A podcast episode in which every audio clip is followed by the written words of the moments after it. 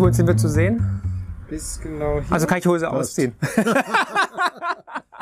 Herzlich willkommen zu einer neuen Folge Finanzielle Intelligenz. Mein Name ist Marc Friedrich und heute zu Gast Markus Krall. Markus Krall. Es ist mir eine große Ehre, dass Markus heute Zeit gefunden hat, mit uns über ein paar wichtige Punkte zu sprechen. Markus, schön, dass du da bist. Vielen Dank für deine Zeit. War mir Vergnügen und es hat sich auch gut ergeben. Ja, absolut. Die erste Frage natürlich an dich. Wie geht's dir? Oh, also bei Sonnenschein hier in dem schönen Leipzig, ja, im schönen Sachsenland, da bin ich immer gerne, Ja. äh, kann ich mich nicht beklagen. Und so unaufhaltsam geht auch die Woche rum und das Wochenende rückt näher. Also auch das ist äh, kein Grund zu klagen. Mit einem Wort gut. Und das neue Buch ist auch schon fast fertig, habe ich gehört. Ja, es fehlen nur noch ein paar Zeilen. Okay, die schreibt dann ich natürlich. Ihr kennt natürlich Markus Krall aus, ähm, aus Funk und Fernsehen und natürlich von seinen zwei bisherigen Bestsellern, die er unter seinem Namen veröffentlicht hat. Der Tragicrash, das blenden wir hier mal ein. Und natürlich, äh, wenn schwarze Schwäne Junge bekommen. Das nächste Buch ist auch schon in Planung. Und heute geht es um ein paar Fragen. Natürlich ganz bekannt bist du für die Aussage, dass die Banken im Jahr 2020 anfangen zu wanken und auch umkippen werden, unser Ja. komplettes Geldsystem oder Bankensystem zum Einsturz bringen. Ja. Hast du ein genaues Datum mit Uhrzeit? Na gut, Uhrzeit wird schwierig äh, und das Datum ist natürlich auch mit einer gewissen Unsicherheit versehen, aber ich glaube Ende 2020 ist die Wahrscheinlichkeit, das ist mein Best Guess, ja, also mein, meine, meine beste Schätzung, die ich abgeben kann, weil Ende 2020 so viele Banken über die Ertragserosion in die roten Zahlen gerutscht sein werden, dass das System insgesamt anfängt am Eigenkapital zu erodieren. Und wenn das der Fall ist, dann werden wir eine Kreditrationierung bekommen, weil natürlich das Eigenkapital ja notwendig ist, um Kredite vergeben zu können. Und in dem Moment, wo dieser Fall wiederum eintritt, werden wir ein Problem haben, weil in den Bankbilanzen so viele Zombie-Kredite mittlerweile lagern. Durch die jahrelange Nullzinspolitik haben die sich da angesammelt, ähm, dass die Gefahr besteht, dass die dann umkippen und das ganze System quasi wie bei Dominosteinen äh, mit dem Dominoeffekt in den Abgrund reißen. Das ist das Risiko, vor dem wir stehen. Und die Zeche zahlen natürlich wir. Deswegen stehen wir hier auch an einem Parkautomaten, weil wir werden zahlen müssen. Ja, ein schönes Bild, denke ich mal. Ähm, wir sehen es ja genauso. Wir sagen ja auch, bis maximal 2023 ist das ganze System überhaupt noch künstlich am Leben zu erhalten. Wir haben ja mehrere Baustellen. Wir haben die Nullzinsphase, dieses einmalige Notenexperiment Experiment der EZB. Wir haben politisches Versagen auf breiter Front. Wir haben Aktienmärkte, die durch das viele billige Geld künstlich aufgeblasen worden sind. Und Du sagst natürlich, der Stecker kann sein, dass die Banken einfach, weil die Kosten weiter steigen, dass die dann umkippen und diesen Lawineneffekt auslösen. Und ich stimme euch in allem zu, nur in einem nicht. Ach. Es ist kein einmaliges Experiment. Also Okay. in der Vergangenheit haben Zentralbanken dieses Experiment Mhm. mit den gleichen Argumenten, mit den gleichen Begründungen immer wieder gemacht und sie sind ohne Ausnahme immer gescheitert. Mhm. Es gibt Deutschland 1923, Zimbabwe, Venezuela, Argentinien. Es gibt Dutzende Ja. von Beispielen, wo Zentralbanken geglaubt haben, sie hätten unbegrenzte Feuerkraft. Mhm. Sie haben aber keine unbegrenzte Feuerkraft. Sie werden das zu unserem Schaden feststellen, nicht zu ihrem, weil die sind dann sozusagen, die gehen dann immer noch mit ihrer Beamtenpension nach Hause, ja, und können dann auf ihrem Toskana gut äh, den, den Wein trinken. Aber sie machen es zu unserem Schaden und es ist es gibt kein Beispiel in der Geschichte des Geldes, wo diese Politik funktioniert hätte. Ja, es gibt kein einziges.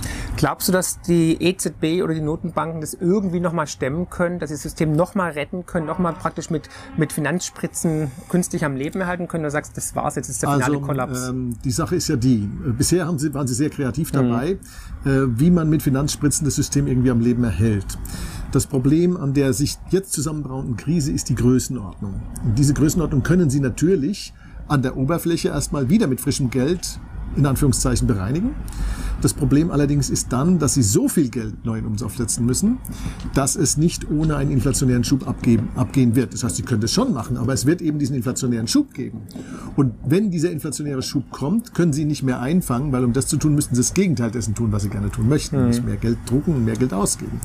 Das heißt, sie kommen da an den Punkt, wo sie es tun können, aber den Preis in Form von Inflation dann bezahlen. Und zwar nicht die 2% Zielinflation, die dem Herrn Draghi vorschweben, sondern dann reden wir über richtige zweistellige Inflationszahlen pro Monat. Dann werden wir ganz schnell sehen, dass die Vermögenswerte, die Nominalvermögen, die Ersparnisse innerhalb kürzester Zeit abschmelzen wie Butter in der Sonne.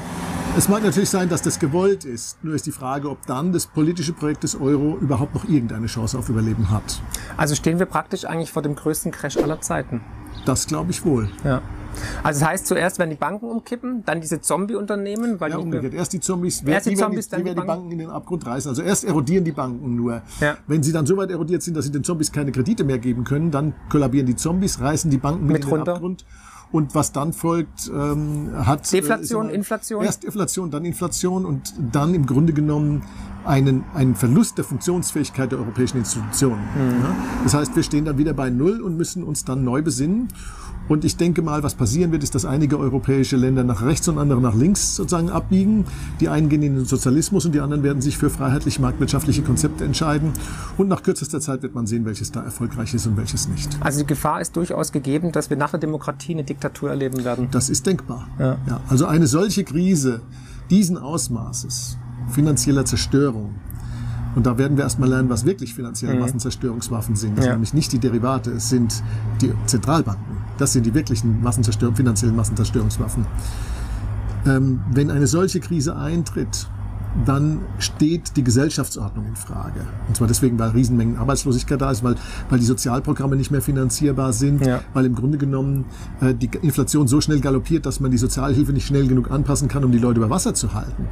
Und weil natürlich dann für alles das Geld hinten und vorne fehlt. Und das ist natürlich ähm, eine Bewährungsprobe, die die Demokratie nicht mit Sicherheit besteht.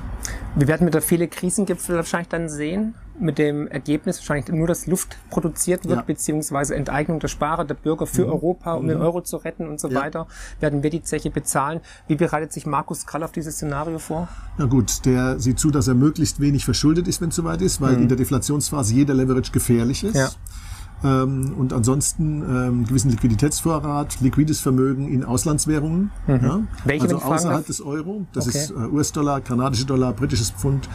Äh, Schweizer Franken, norwegische äh, Krone, tschechische Krone. Darf ich da kurz reinkrätschen? Schweizer Franken, wenn der Euro umkippt, Schweizer Franken ja, nur eine kleine ja Beimischung. Also kleine so, Beimischung. es geht einfach um die Streuung. Mhm. Im Schweizer Franken gibt es auch Negativzins, aber das kann ja. man mit Bargeld umgehen. Mhm.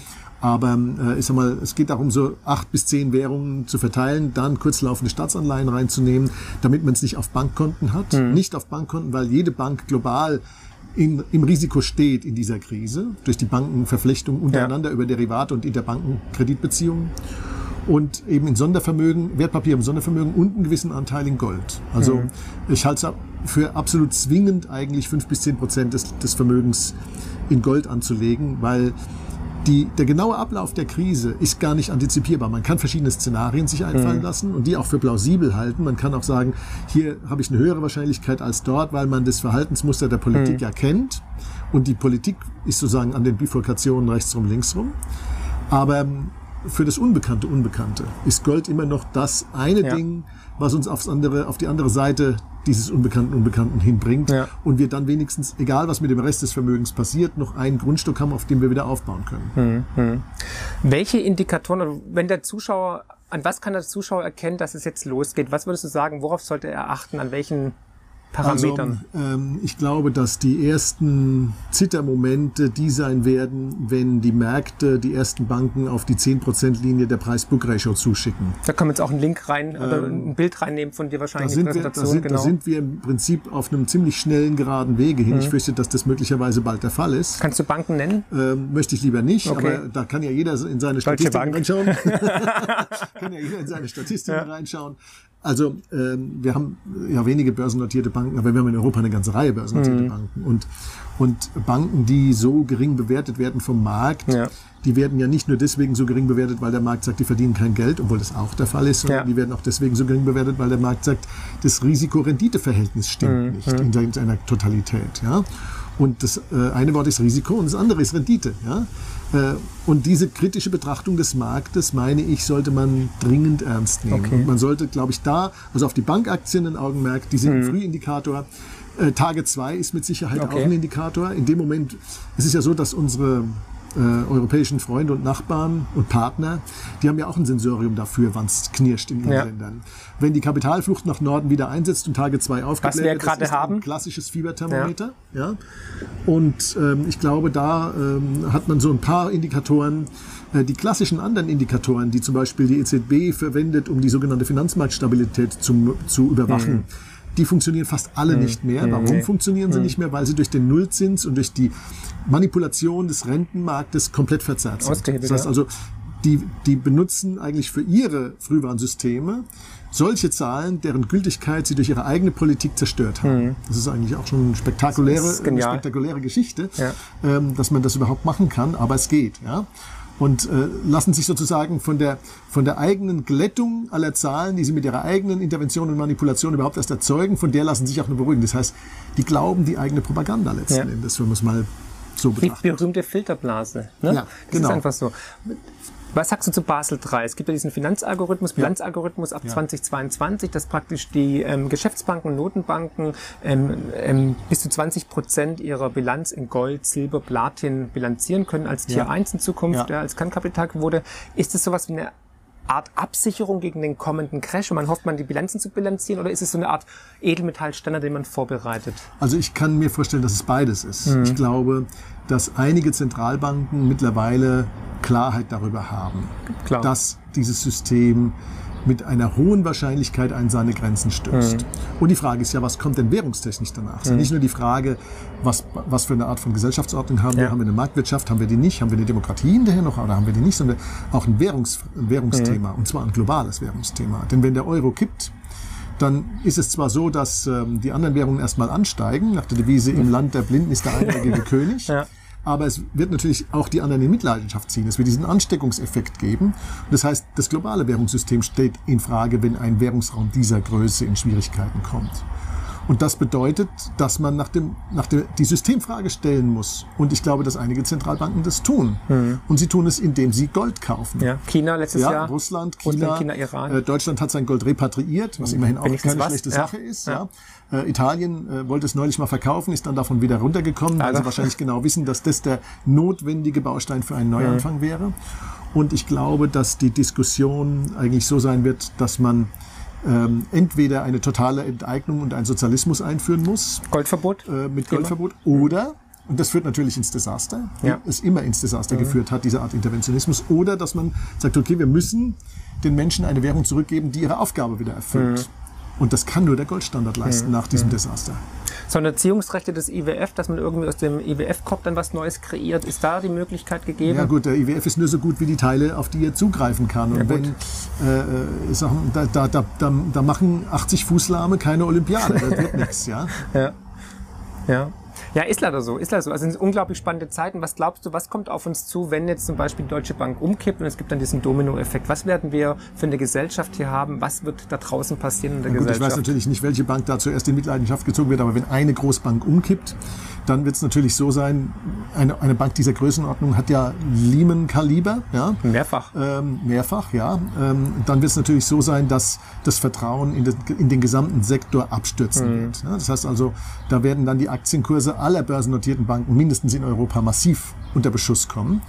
Und die Frage ist, was, ist, was sind die Sekundäreffekte? Was bedeutet das dann für die Aktienmärkte? Was bedeutet das dann für die Kreditvergabe im Immobiliensektor? In der Bankenmarkt wird das heißt also, ähm, im Grunde genommen ist mhm. der Kapitalmarkt und die Bewertungen am Kapitalmarkt gekoppelt mit so einem Ereignis ja. ein möglicher Sprengsatz des Systems. Mhm. Was ja auch logisch ist und was auch die Zentralbanken wissen, deswegen intervenieren sie ja dauernd bei jeder kleinen äh, äh, Störung am Kapitalmarkt, ob es Aktien oder Renten sind, ist ja gerade egal. Aber jedes Mal, wenn es irgendwo rumpelt, wird ja sofort interveniert. Nur, dass die Intervention, die sie brauchen, um das Problem zu lösen, ihre Kräfte übersteigt. Und ich glaube auch nicht, dass sie, ähm, ich sag mal, die Frühwarnintelligenz haben, um das rechtzeitig zu realisieren, weil sie sich auf die falschen Indikatoren verlassen, nämlich die, die sie selber manipuliert haben, nolens volens. Ja, es ist wirklich der Wahnsinn. Ähm, ich bin sprachlos, ich kann stundenlang weiterreden. Hast du noch eine Frage an mich? Ja, wo, wie bereitet ihr euch darauf vor? Gute Frage. Das verraten wir natürlich nicht. Nein, genauso. Natürlich, wir versuchen das Vermögen zu diversifizieren, keine Schulden zu haben, mehrere mhm. Standbeine aufzubauen. Mhm. Ich sag immer, ähm, die Wurzelstrategie. Ne? Mhm. Ein, ein, alter, stabiler Baum, der auch einen Finanzsturm überleben soll, der braucht starke Wurzeln, der muss stark verwurzelt sein. Das heißt, Diversifikation, mehrere Standbeine haben im ja. Bereich Sachwerte, die möglichst durch die Natur limitiert sind. Also auch natürlich Edelmetalle, wobei meine Quote mhm. wäre höher. Also ich würde mehr wie zehn Prozent mhm. machen, weil ich sag, umso länger die Noten Notenbanken dieses Notenbankexperiment am Laufen halten, Geld drucken, umso mhm. höher möchte ich meine Gegenwerte dagegen erhöhen ja. in, in, Bezug auf Gold, Silber und andere durch naturlimitierte Sachwerte. Ja. Genauso natürlich auch Fremdwährungen sehe ich genauso, ja. Ähm, bei mir ist es halt der Pfund, ich, weil der ist jetzt Ja. halt spektakulär, spektakulär billig. Bei mir ist es der Yuan und bei mir ist es dann halt auch der US-Dollar, weil die Amis haben halt einfach einen ja, atomwaffengedeckten Dollar und werden auch gerne durchsetzen. Und dann noch weitere Sachwerte. Auch Bitcoin sehe ich zur Diversifikation als sinnvoll an, weil, weil es halt auch die Möglichkeit ist, außerhalb des Bankenkreislaufs Geld zu haben, nicht den Fiat. Und dann natürlich auch mental sich darauf vorzubereiten, ja, die Bücher zu schreiben, die Videos zu machen, die Menschen aufzuklären, weil ich einfach glaube, wenn hier der Vorhang fällt, umso mehr Menschen darauf mental, aber auch ähm, ja, monetär vorbereitet sind, umso glimpflicher läuft es für uns als Gesellschaft ab. Und wir werden einfach Verwerfungen sehen, die wir uns momentan noch überhaupt nicht vorstellen können. Ja. Es gab ja mal so einen Werbespruch, ähm, der hieß, nie war sie so wertvoll wie heute. Das ist, glaube ich, das, was wir über die Diversifikation heute sagen können. Nie war sie so wertvoll wie heute. Nicht alle Körbchen, nicht alle Eier in ein Körbchen. Absolut. Diversifizieren, glaube sehr starke Präferenz für liquide Anlagen. Ja, Ja, definitiv. Ähm, und ob wir jetzt beim Gold bei 15 oder 15 Prozent landen, ist, glaube ich, eine Frage der eigenen Risikoneigung. Genau. Muss jeder selbst das entscheiden. Muss jeder für sich entscheiden. Aber ich glaube, wir sind da relativ nah beieinander. Sehe ich genauso. Markus, jederzeit gerne wieder. Hat mir. Spaß gemacht. Ihnen hoffentlich auch, euch hoffentlich auch. Und wir sehen uns wieder. Alle Informationen in den Shownotes, in den Kommentaren. Und wie gesagt, die Bücher von Markus Kral definitiv lesenswert und ja, vorbereiten. Mit Grüßen aus Leipzig. Mit Grüßen von der Polizei. Die kommen schon wohl nicht ab. Matthias wird auch noch ein paar Fragen Die stellen. kommen uns wahrscheinlich jetzt ab. ja, genau. Das war zu kritisch.